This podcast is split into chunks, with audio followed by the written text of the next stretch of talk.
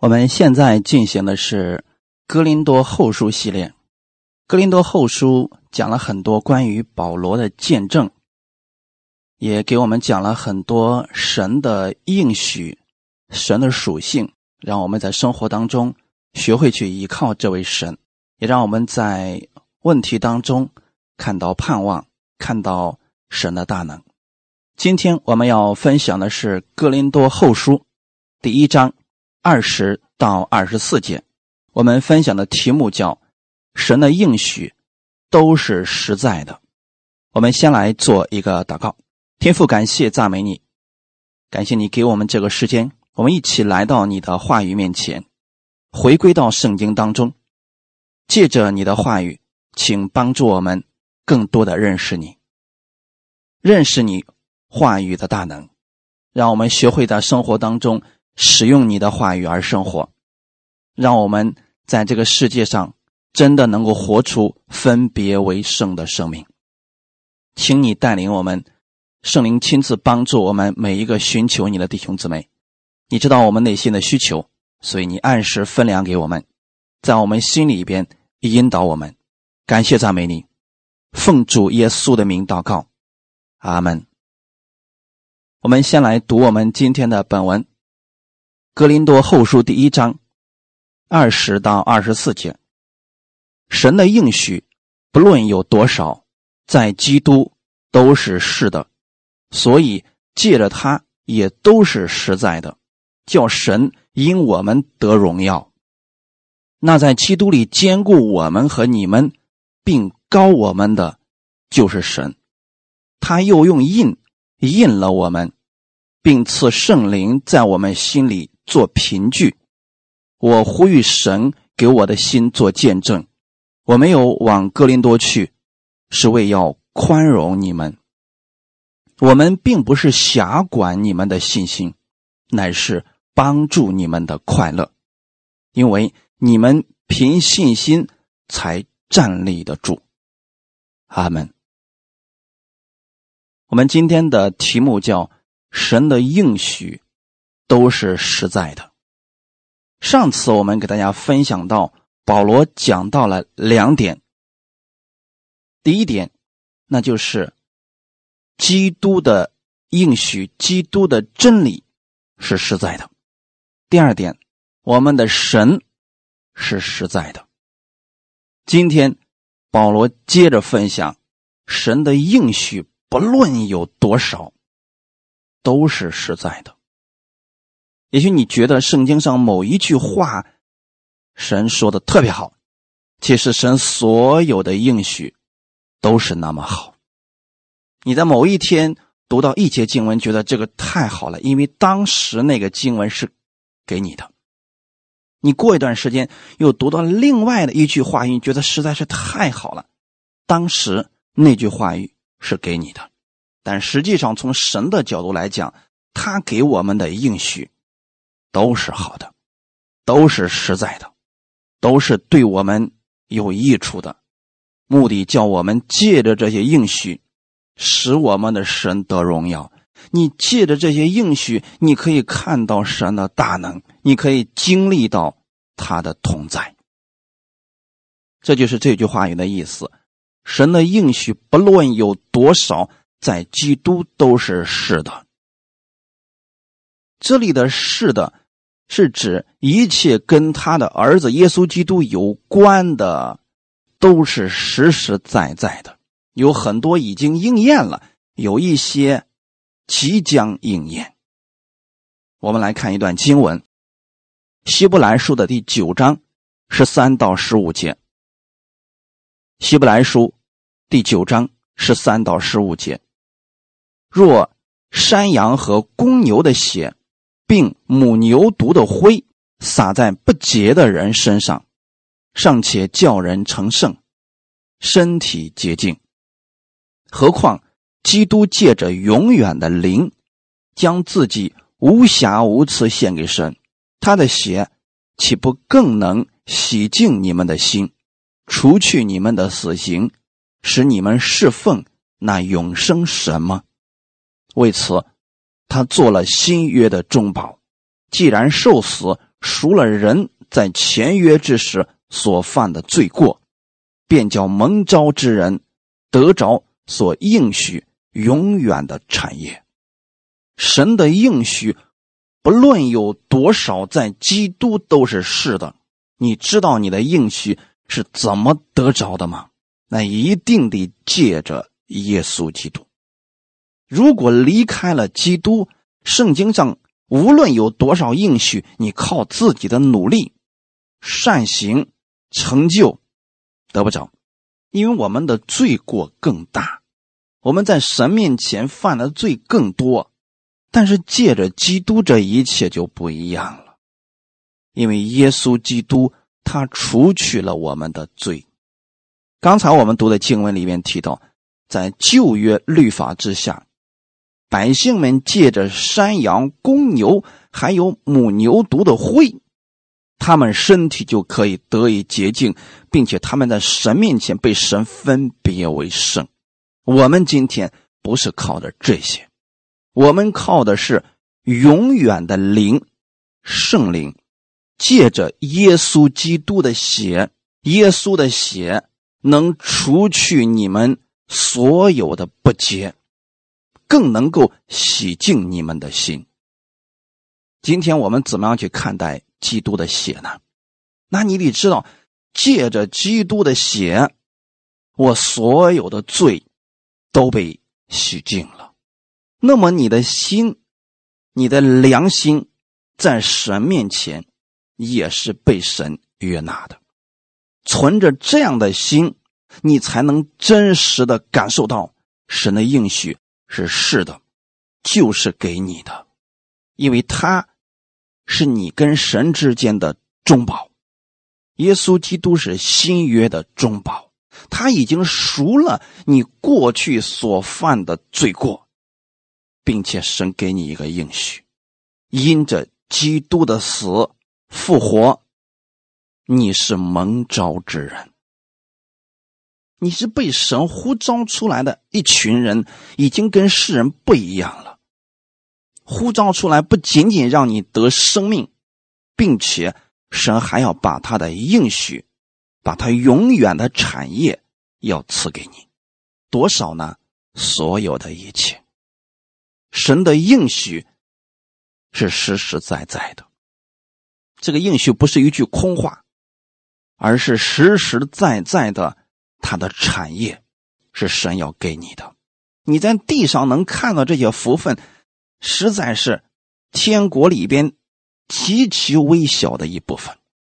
我们在这个世界上，人觉得金金太珍贵了，钻石太珍贵了，可你知道吗？等有一天我们回到天国的时候，这些精金只是街道而已。所以在天国里边，这些就不算什么了。神让你知道，在基督里边，神告诉你的那些应许，那都是实在的，不会骗你的，并且借着基督，你可以得着，可以享用神一切应许的福分。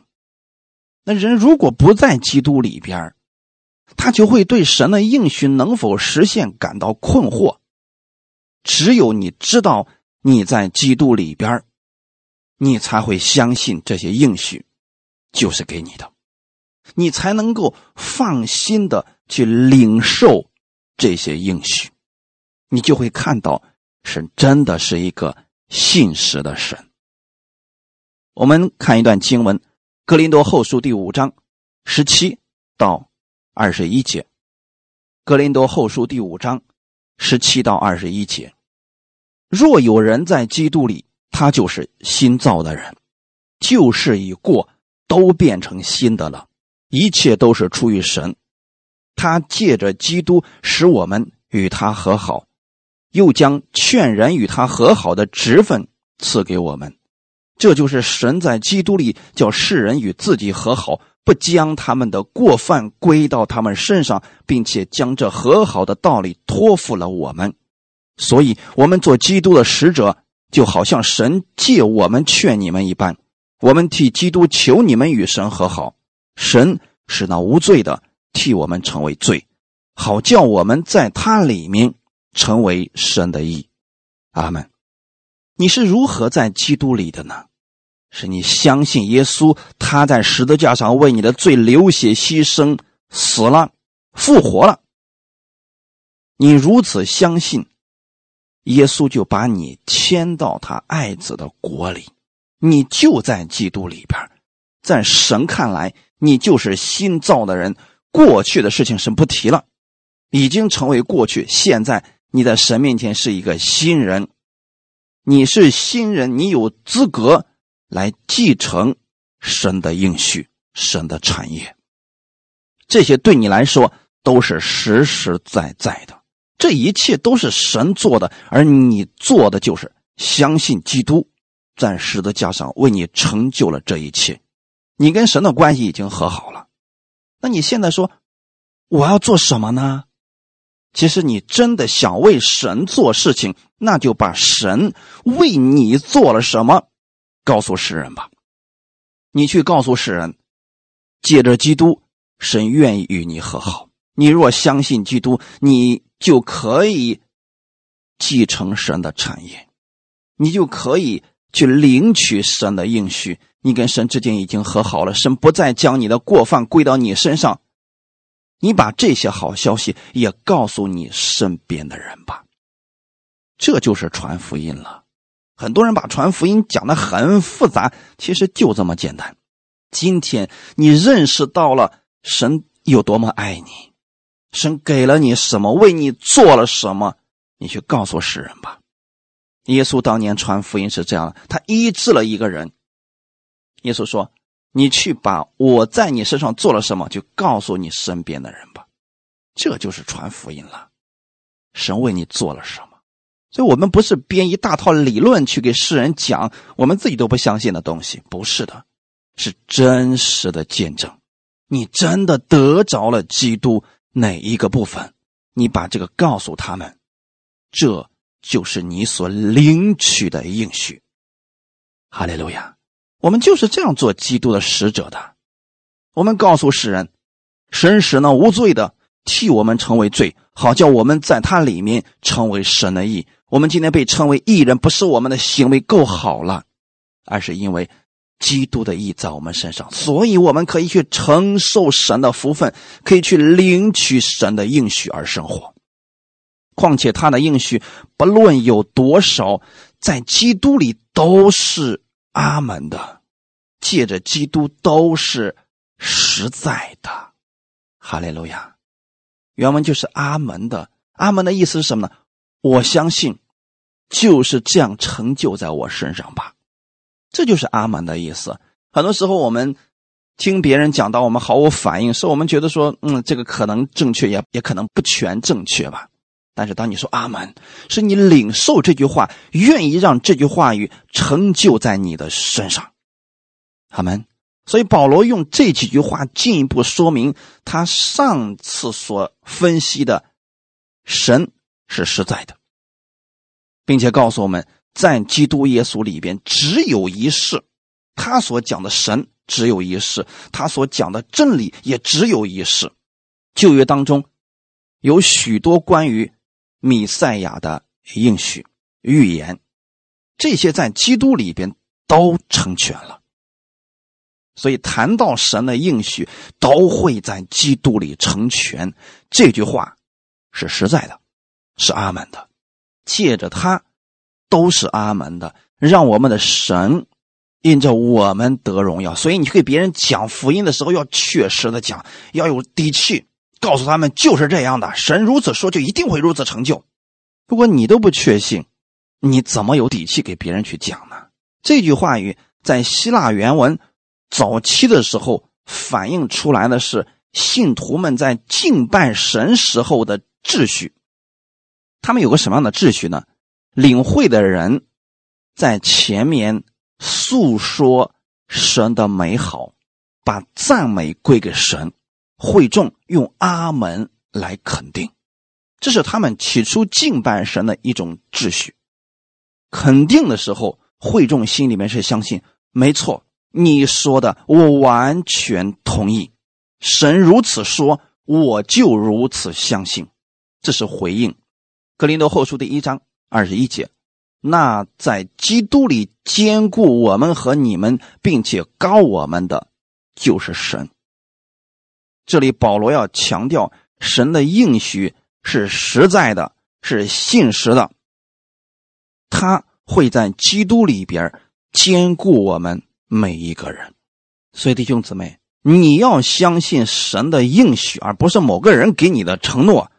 人给你的承诺，可能在环境。能力发生改变的时候，这承诺一文不值；但是神给你的应许，那一定是实在的，是信实的。所以我建议啊，我们各位听到的家人们，千万不能把你所有的希望、目光全放在某一个人的身上，不论这个人名气再大，能力再大，你记得。人都是不完全的，你要想赞美夸奖，就夸奖我们的神使用了哪个牧师，我们的神高举了某个牧师，但是我们最终要把荣耀归给我们的神。哈利路亚，在基督里边兼顾你们和我们的是我们的主。虽然我们弟兄姊妹之间也可以彼此兼顾、彼此安慰，但那一定是出于神的力量，否则人不会去做这个事情的，人也没有能力做到这个事情。我们去兼顾一些可爱的、对我们有益处的人，这个很容易做到。如果让你去兼顾你的仇敌呢？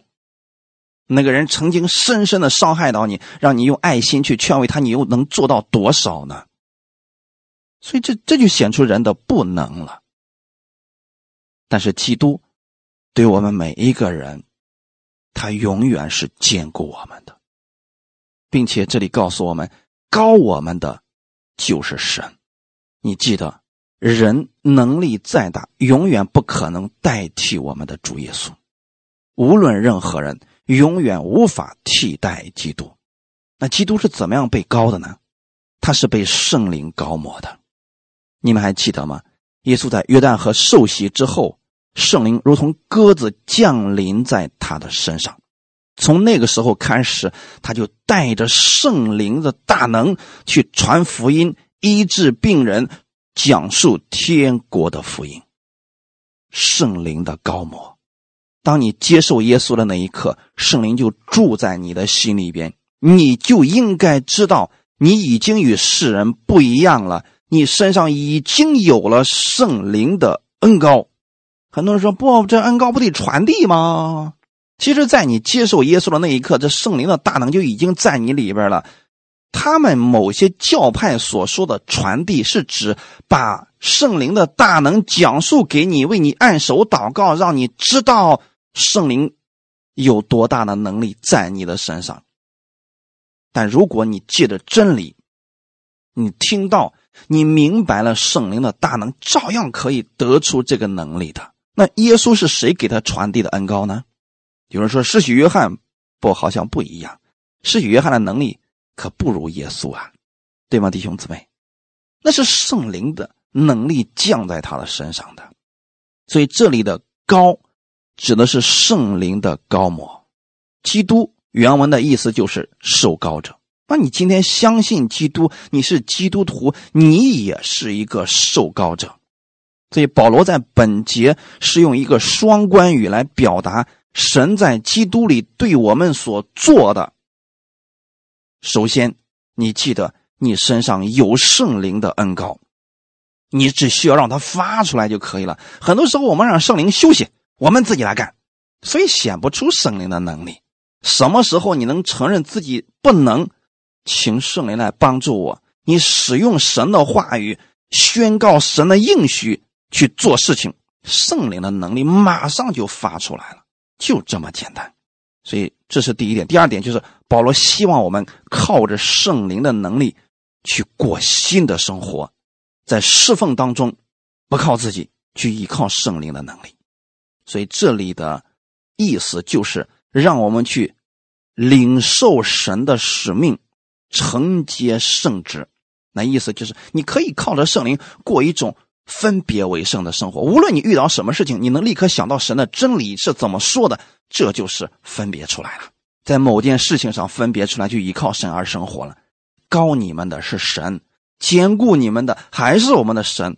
神使用各式各样的人去兼顾你，那也是神在后面帮助你啊。神使用各式各样恩赐的人去帮助你、服侍你，那还是神在兼顾你啊。所以你要意识到这一点啊。那如果有些人帮不到你呢，你也不要灰心。那神会使用其他人来帮助你，很简单。这样的话，大家是不是就明白了呢？最终兼顾我们的是神，他使用世人，也使用主内的人，总之总是可以兼顾到你的。我们接着往下看，《格林多后书》第一章二十二节，他又用印印了我们，并赐圣灵在我们心里做凭据。他用印印了我们，这里的印指的是封住、烙上印记。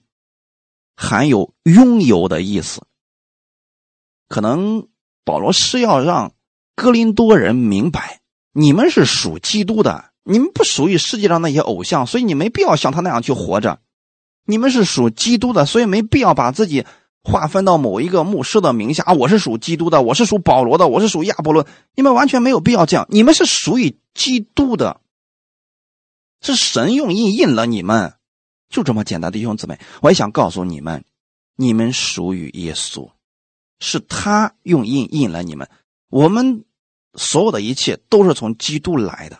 这个怎么去理解这个用印印了我们呢？你们知道，在过去那个年代，就是保罗那个时代啊，往前也有啊，他们在牲畜市场，就那个时候的主要的农耕的工具，还是一些牲畜啊，比如说牛啊、驴啊等这些东西啊。那怎么样能够知道这个牲畜是属于自己的呢？那就是在买的过程当中，只要我付了钱了，那么我用我自己特殊的一个印，在这个牲畜的屁股上烙一个印记，到哪个地方，他只要看到这个印记，那就是我的。这个东西没人能更改。保罗想用这样一种方式，让哥林多人明白。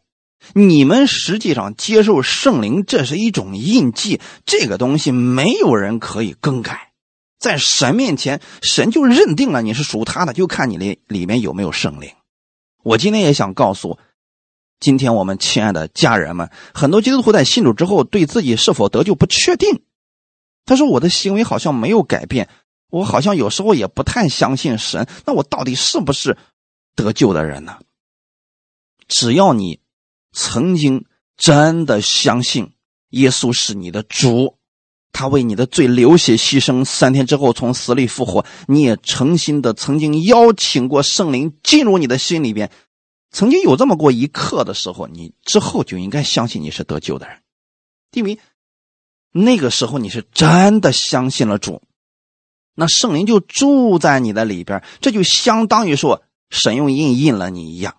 那圣灵住在里边就不会再离开了。虽然你可能会软弱，可能会跌倒，可能会像彼得一样说：“我不相信你了，我不认识你。”但你还是得救的，对吗，弟兄姊妹？彼得曾经否认过耶稣的，可是你有没有发现，他还是回来了？因为耶稣说了：“我知道你会这样，我已经为你祷告了。”因为是撒旦像筛麦子一样去筛你们的，你们会跌倒，会软弱，但是你还是会回来的。就是这样。我们的生命就是这样的，神用印印了我们，我们就是属他的。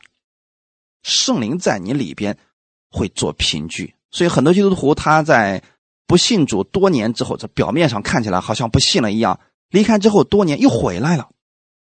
这说明了什么呢？他是真的信了，只不过他软弱了。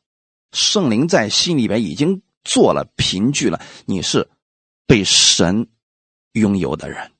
你已经成为了神的所属，你是属于他的，他是你的主。阿门。那这样的话，我们心里就应该确定一件事情：等基督第二次再来，他怎么分辨某些人是属于他的，哪些是不属于他的呢？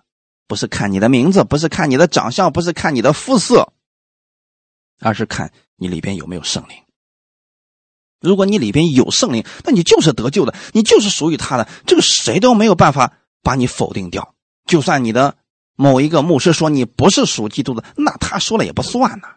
你里边只要有圣灵，那就是属神的，谁都改变不了。这个印记是独特的，你里边有圣灵，就代表你是属神的，你可以有资格去继承神的产业。那又有个问题出来了，很多人说了，那我怎么知道我里边有没有圣灵呢？这很简单啊，我给大家举个最简单的例子啊，比如说之前的时候，我们有一些坏习惯，呃，喜欢偷东西。有一天信了主了，我们也承认耶稣为我们的罪流血牺牲，我们甚至还曾经心里边暗暗起誓，以后再也不做这样的事情了。可是有一天还是犯了这个事情了，可能这个时候你就不确定我到底是不是得救的。那此时此刻看你的心里边是高兴呢，还是有一丝丝的难过呢？如果确实你又做了这个事情，但是心里立刻就说：“哎呀，我为什么又做这个事情呢？我不是已经信耶稣了吗？”能有这样的声音，就说明这是圣灵对你的提醒。恭喜你，就是得救的。改变行为需要一个时间，但是圣灵进入一瞬间的事情。只要有这样的一些意念、一些纠正在你的心里边，就证明圣灵已经住在你心里边了。你的完全改变是迟早的事情。圣灵一定会引导我们去走正路，去让我们过分别为圣的生活。那如果我们今天信了主了，我们像往常一样该偷别人东西，偷别人东西，但是心里边跟往常一样，还是照样的喜乐，那这说明你那个信啊，可能真的没有真的信。弟兄姊妹，其实这个分辨你心里面是非常容易知道的，外人可能不知道，外人永远无法判定，但你心里是知道的，你是不是属神的，你是不是真的以他为你的主，你是知道的。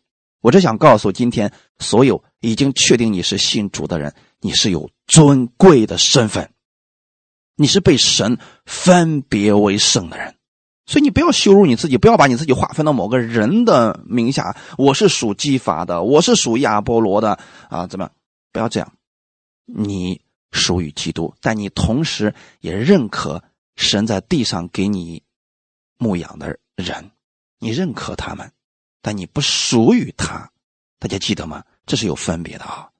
属于谁呢？就是无论生死，你都是他的；无论对错，你都是他的。你觉得谁有资格让你这样属于他呢？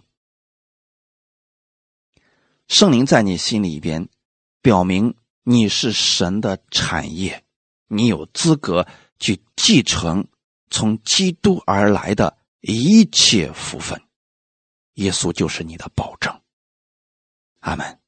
看一段经文，《以弗所书》第一章十三到十四节：你们既听见真理的道，就说那叫你们得救的福音，也信了基督。既然信他，就受了所应许的圣灵为印记。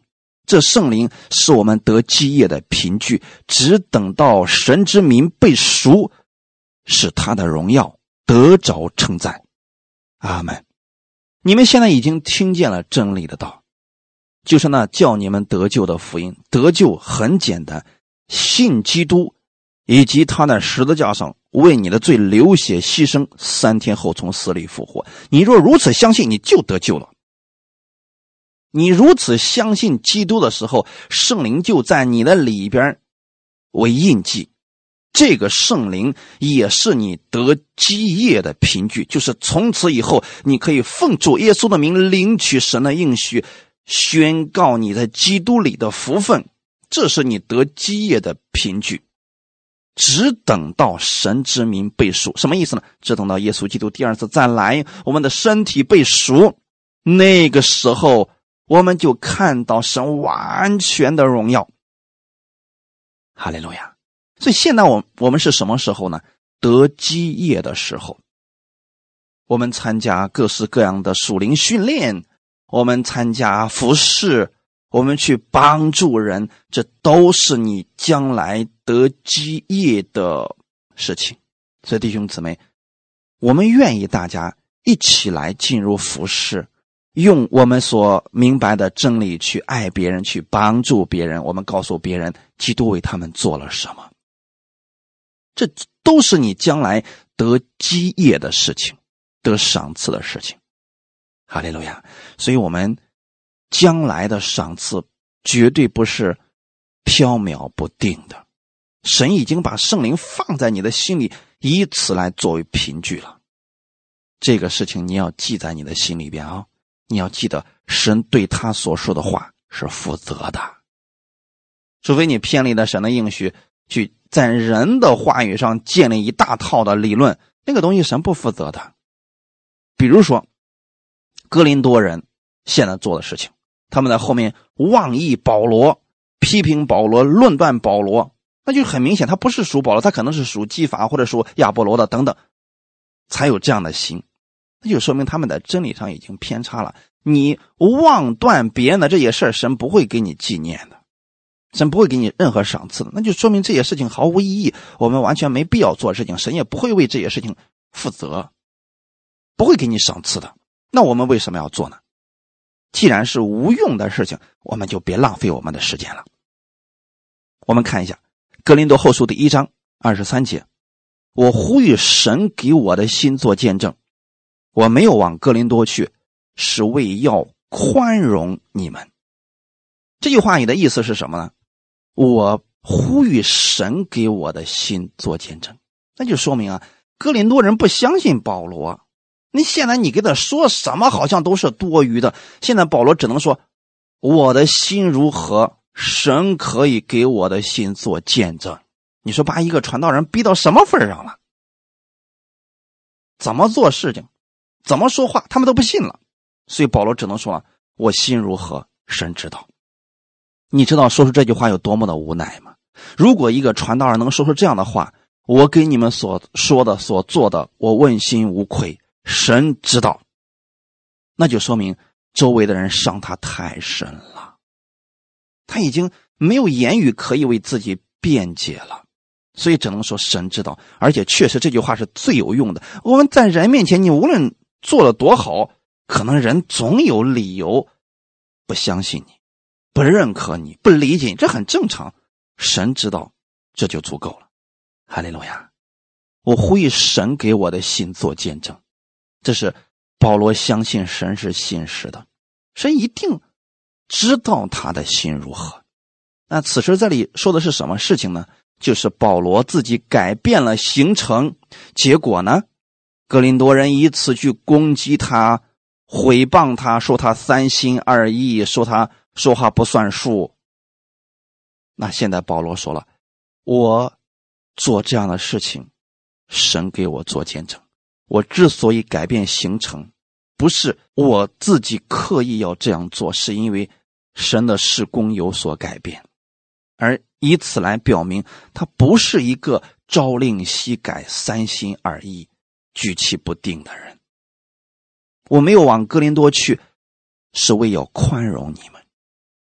保罗之所以没有按照原定的计划去，其中还有另外一个原因，就是他觉得当时哥林多信徒对他的成见极大。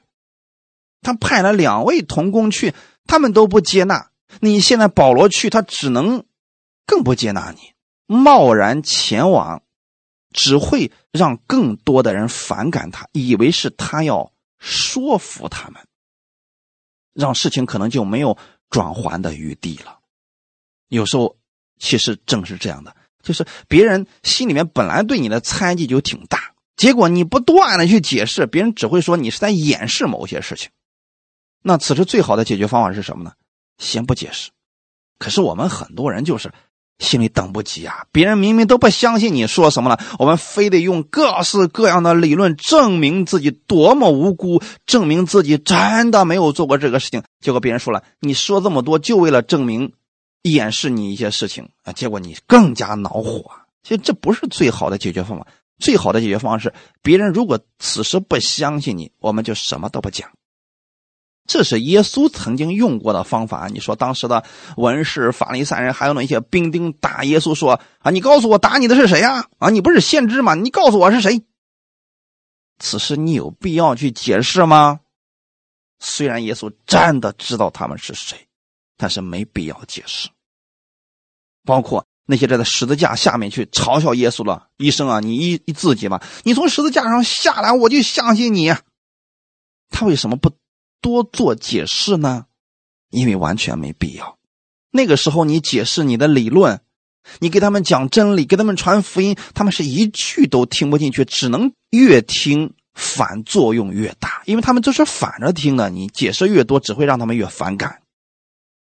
因此，保罗改变了行程和计划，过一段时间再去。这不代表保罗放弃了哥林多人，也不代表保罗三心二意、言而无信，不是这样的。宽容几日，在这里的意思是宽以十日，期待你们回心转意。啊，可不是说保罗成为神了，我要宽容你们几日啊，不是这个意思啊。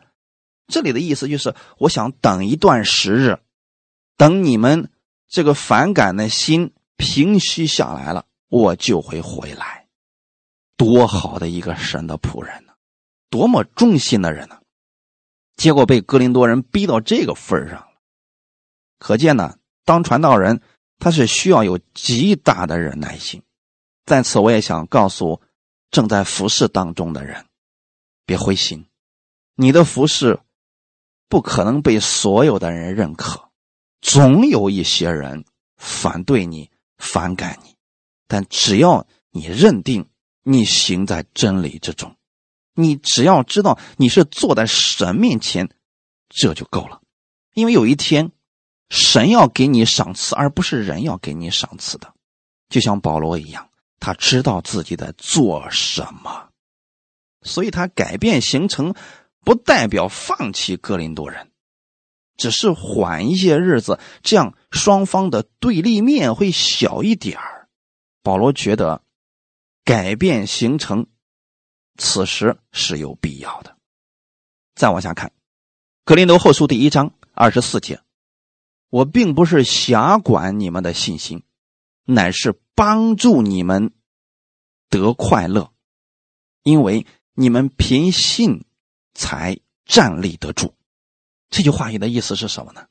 哥林多人以为保罗是想辖制他们。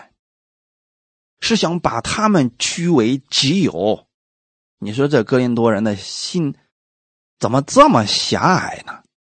这句话一说出来的时候，就是证明哥林多人有一些人认为保罗和他的同工过多的干涉了他们的生活。保罗，你是一个传道人，你讲好你的道就行了，你凭什么指教我们的生活呀？你凭什么管我们去不去偶像那个庙里面吃东西？凭什么管我们的私生活呀？这是哥林多人以为保罗你多事儿了，但实际上弟兄姊妹有没有想过，如果信仰跟生活分开了，那这个信仰还有什么用处呢？而哥林多人此时此刻，信仰跟生活就是分开了。信仰是信仰，生活是生活，所以他们的生活是一片混乱。但是呢，口里边头头是道啊，说的理论是一套一套的，结果造成的生活是什么样子呢？分门结党，犯奸淫，弟兄攻击弟兄，后面互相排斥，这就是他们做的事情。但是他们竟然觉得这个是我们的私事。不需要你保罗一个传道人来管我的家事但弟兄姊妹知道吗？信仰跟生活是绝不能分开的，信仰会影响我们的生活。同时，我们生活是需要信仰来支撑的。如果你的生活当中没有真理，那你那你的生活又是什么样子呢？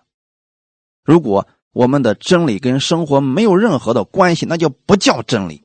耶稣他行在真理当中，你看到耶稣的生活，那就是一个活生生的真理。那我们如果今天说了是去教会里边的话，我们听这个牧师讲一讲啊，心里就舒服点，回到家该怎么过还怎么过吧。你的生活一定不会好到哪里去。这个不是定罪，这是我是在诉说一种事实。太多的人今天信仰跟生活脱节了。真理是真理，生活是生活，生活当中不会依靠神，也不愿意依靠神。他们觉得，哎呀，神你说的那个东西对我们没什么作用。甚至有很多人听我的讲道说，哎，你这个太浅了。但是你的生活又是多么高深的生活呢？需要多么高深的真理来解开你的生活呀？耶稣四福音书当中所讲的那些东西有多么高深呢？看起来都是非常简单的，但是却是我们生活当中必不可少的东西。可现在呢，保罗依然没有放弃他们。保罗想让他们在信仰的生活上长进，在信心上站立得住，就必须要。干涉他们的生活，要对他们的生活做出一些必要的指导，可能就是这些生活上的指导，导致哥林多人受不了。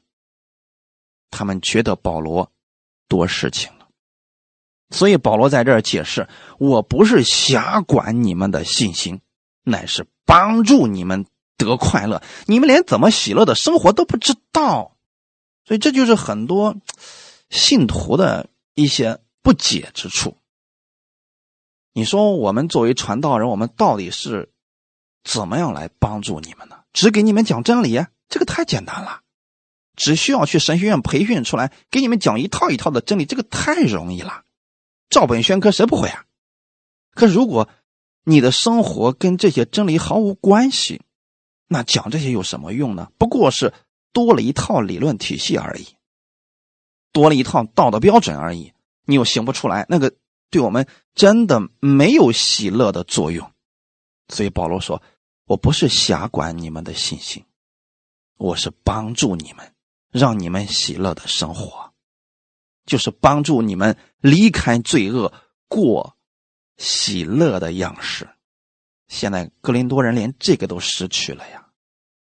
我一直想告诉大家，信主是越信越喜乐。服侍神也是如此，越服侍越喜乐。如果你越信觉得越累，那就说明你的信出了问题，需要调整一下了。如果你觉得哎信主是挺好，可是生活怎么一点改变都没有，生活还是压力挺大，那就说明你的信仰跟生活脱节了，需要调整一下你的信心的部分，跟生活连接起来。我想给你们讲这些的时候，给你们一个建议。我不希望大家听一大堆牧师的讲，到最后把你划分到某一个牧师的体系当中。我只想告诉大家，选一到两个你认可的牧师，坚持听就足够了。再多了，对你没有任何益处。因为你需要的不是更多的牧师，你需要的是借着这些牧师给你解开一些真理，你找到适合自己的就足够了。然后呢，持续的去聆听他的讲道。对你的生活一定会有帮助的。神会在不同的时期带领你进入不同的阶段。我这样说不是辖制你们啊，我也用今天这个话语，我不是辖管你们的信心，我也不是呃辖管你们去听别的。你你是自由的，你有一个选择，这只是建议。保罗对哥林多人说：“我不想辖管你们的信心，我不想让你们觉得我是哥林多教会的独裁者。”因此，他补充说。我不是辖管你们的信心，乃是帮助你们的快乐。你们都不知道怎么得快乐呢？因为你们凭信才站立得住。保罗不想格林多人误解他，什么都让格林多人听他的。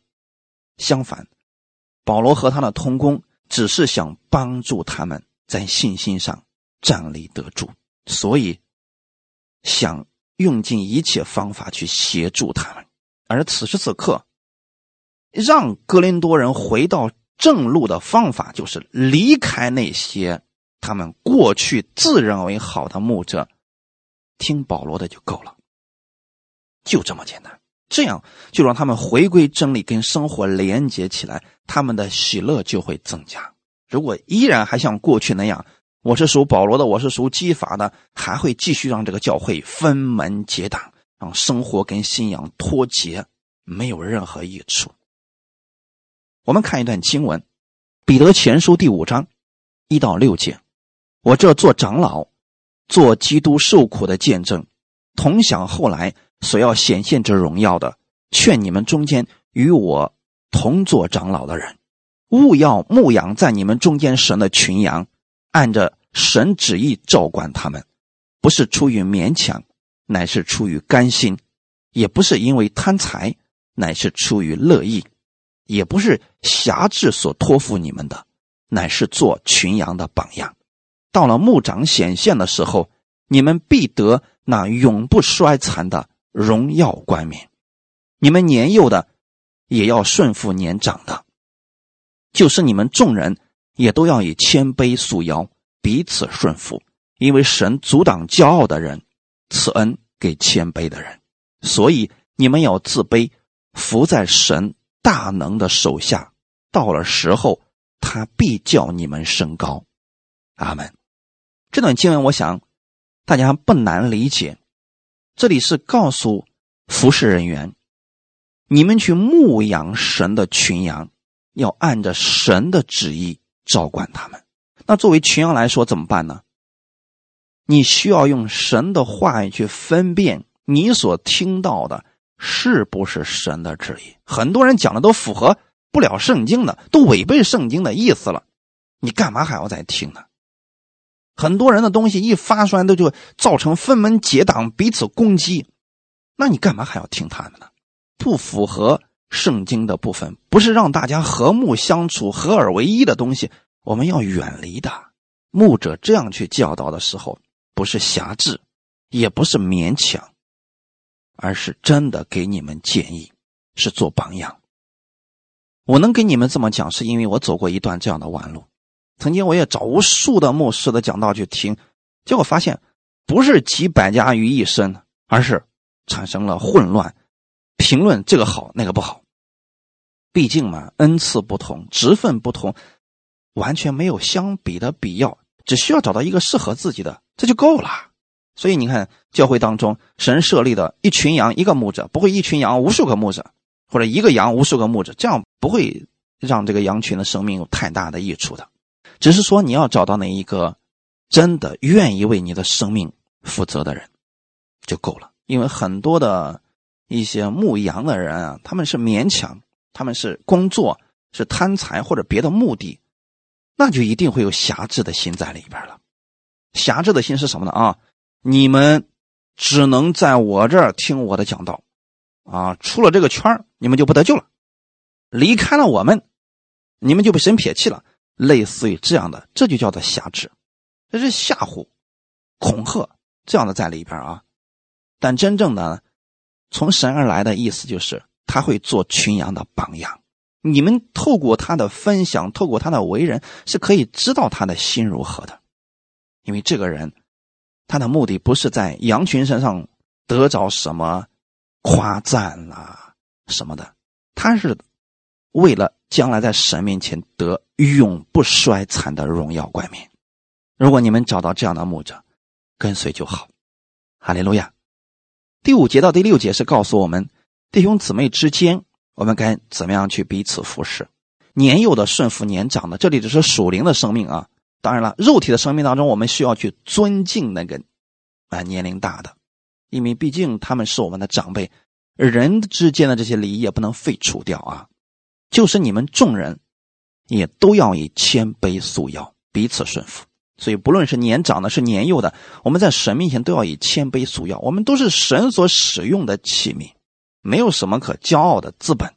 神使用我们，高举我们，那不是因为我们够好，是神怜悯我们，所以使用我们。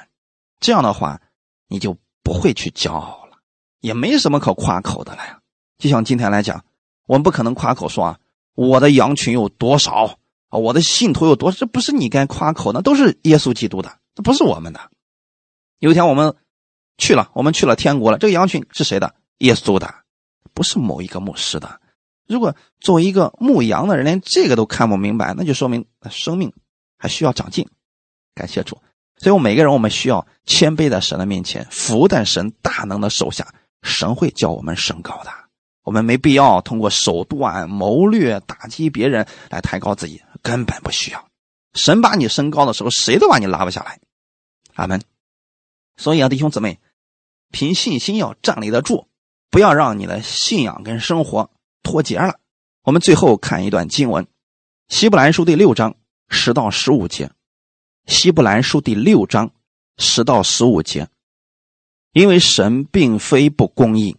竟忘记你们所做的功和你们为他名所显的爱心，就是先前伺候圣徒，如今还是伺候。我们愿你们个人都显出这样的殷勤，使你们有满足的指望，一直到底，并且不懈怠，总要效法那些凭信心和忍耐承受应许的人。当初神应许亚伯拉罕的时候。因为没有比自己更大的可以指着启示的，就指着自己启示说：“论福，我必赐大福给你；论子孙，我必叫你的子孙多起来。”这样，亚伯拉罕既恒久忍耐，就得了所应许的。阿门。今天我们给大家讲神的应许，不论有多少，都是实在的。神不是不公义的神，很多人没有得到神的应许，你不要去神那儿找原因，肯定是我们某些部分没调整对。只要调对了，就一定会领受到。这个就跟收音机一样，你只要把那个调频调正确了，你就会听到那个调频里边的声音。你要不然你随便搁那瞎转，他怎么会听得到呢？对神应许也是如此，只要调准了那个方向，你就一定会领受得到。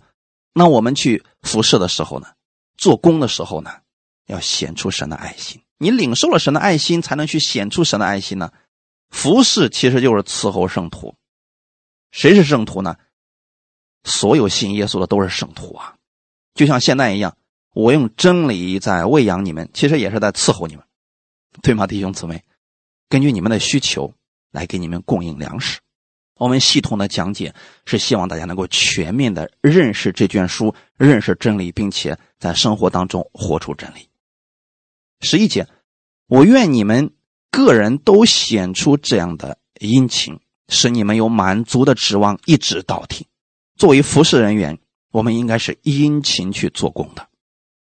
所以，对我们传道人来讲，没有假期，到时候我们就做事情啊，我们。殷勤做工，并且有满足的指望。我相信，我们不断的供应，神给我们了，我就给你们。只要你们不断的跟着我们的这个脚步走，你们一定会看到神满足的指望在你们身上成就的。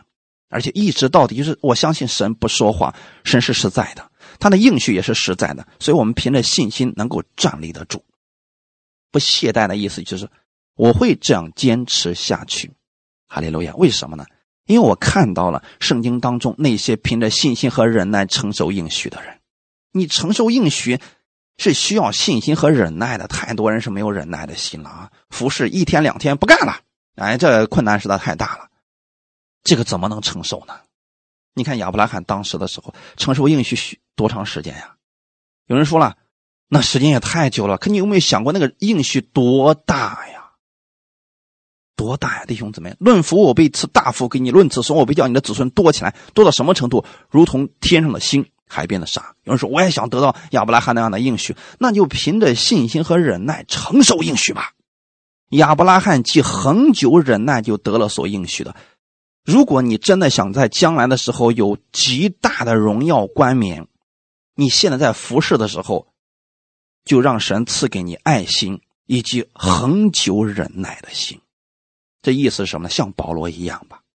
保罗服侍格林多人，换做一般人早放弃了。这群人实在太不好伺候了，全心全意帮你们，哎，结果你还反咬他一口，哎，到背后说他坏话。谁愿意伺候这样的人呢？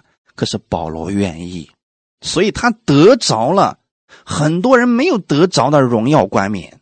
今天我也想告诉那些服侍的人，别灰心，你付出的别人不理解的，神理解。你付出的，别人不给你回报，神给你，神给你的更大，哈利路亚。所以，请持守你所认可的真理，只要它是符合圣经的，请持守，带着忍耐的心，满足的指望，坚持到底，你一定会得着神赐给你的丰盛的应许，哈利路亚。我们一起来祷告，天父，我们感谢赞美你。感谢你把这样的话语赐给我们，让我们知道今天我们因信都已经在基督里边，使你所有的应许都是是的，都是借着基督要赐给我的，叫我得荣耀。我愿意在生活当中活出你真理的话语来，请你帮助我，让我把我所领受的真理，靠着爱心和忍耐活出来。请赐给我一颗恒久忍耐的心，无论别人怎么样对待我，我用神的爱去对待他们，为他们祷告，安慰他们，鼓励他们，像保罗一样。感谢赞美主，请你赐给我喜乐的心，赐给我智慧的心，让我去管你的群羊，带领我。让我在真理上更多的去经历你，哈利路亚！一切荣耀都归给你，奉主耶稣的名祷告，阿门。